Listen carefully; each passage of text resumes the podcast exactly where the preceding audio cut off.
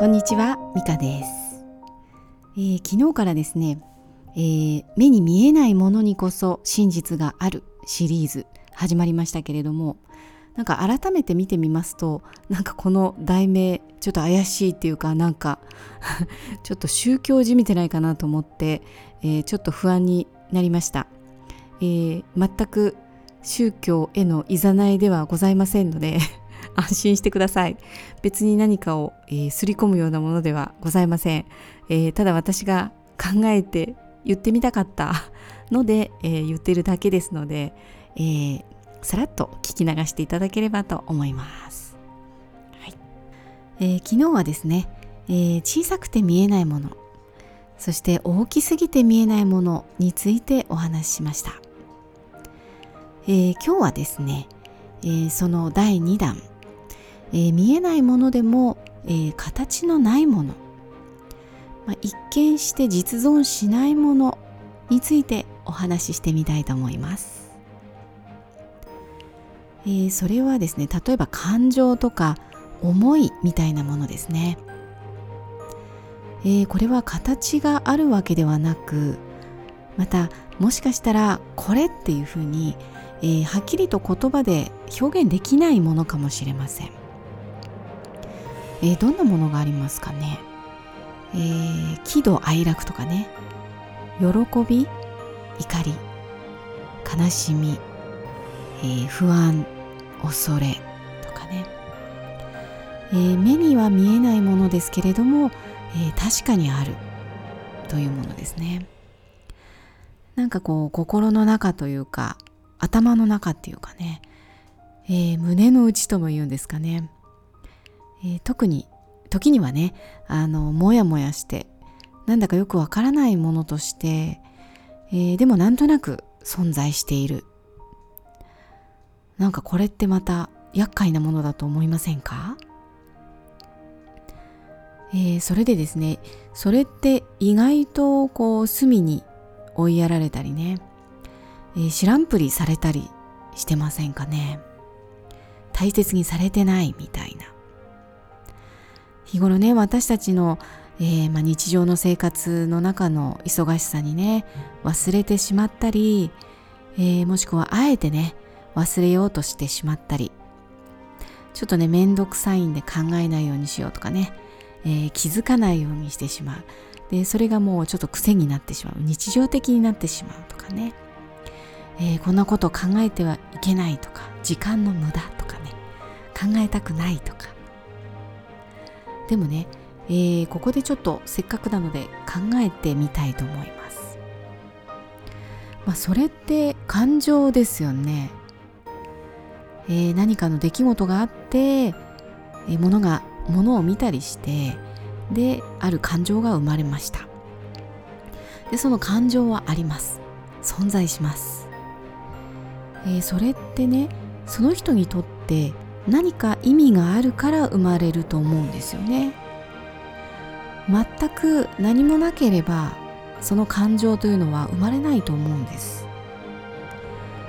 えー、そうですね。例えば、えー、映画とかねドラマとかで、えー、私はですねその親と子が別れるシーンとか見ますと、えどうしても涙が出てきてしまうんですね。えー、それというのもあの、まあ、10年ほど前に母を亡くしているんですけれどその母を亡くしたばかりの時なんかはもうどうしようもないぐらい止められないぐらいおえつして泣き出したりするんですよね。はい。それはあの、まあ、母との別れがね、とてつもなく悲しかったからなんですよね。で、その気持ちが、こう、私の中にまだありありと、こう、存在していたからなんですね。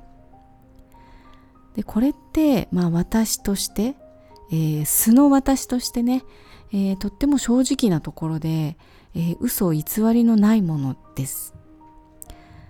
だから、まあ、感情というのはですねどんなものであれその人にとってはあすごく真実に近いものなんじゃないかなと思うんですよね、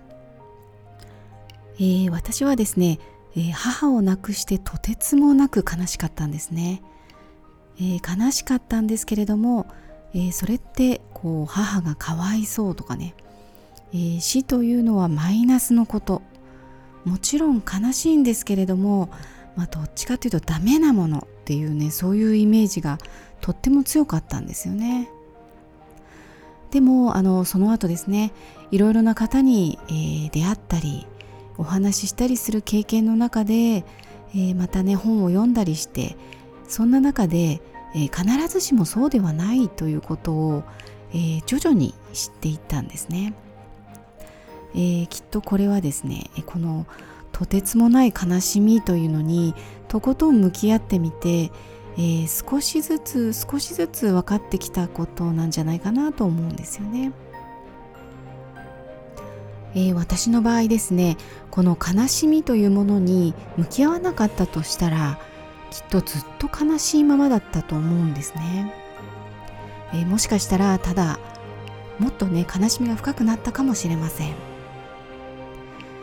えー、これはですね悲しみだけではなくて怒りとかもそうだと思うんですね、えー、怒りというのは紐解いてみますとその元凶は不安だったり悲しみだったりするんですよね。ですのでなぜ怒りを感じるんだろうということに向き合わない限り、えー、理解が深まらないと言いますか怒りとさよならすることができないままでいる可能性があるんですねでそればかりかもっと怒りが増幅してしまうかもしれないという感じなんですよね。はい、この感情と向き合うということはですねなかなか奥が深そうですのでまたの機会にお話ししてみたいと思っています。はいえー、先ほどですねその感情は真実に近いというお話をしました。えー、ただですねただ、えー、真実に近いとは言いましたけれども実は真実ではないかもしれなくてですね。えー、明日この辺のことをお話ししてみたいと思います。はい。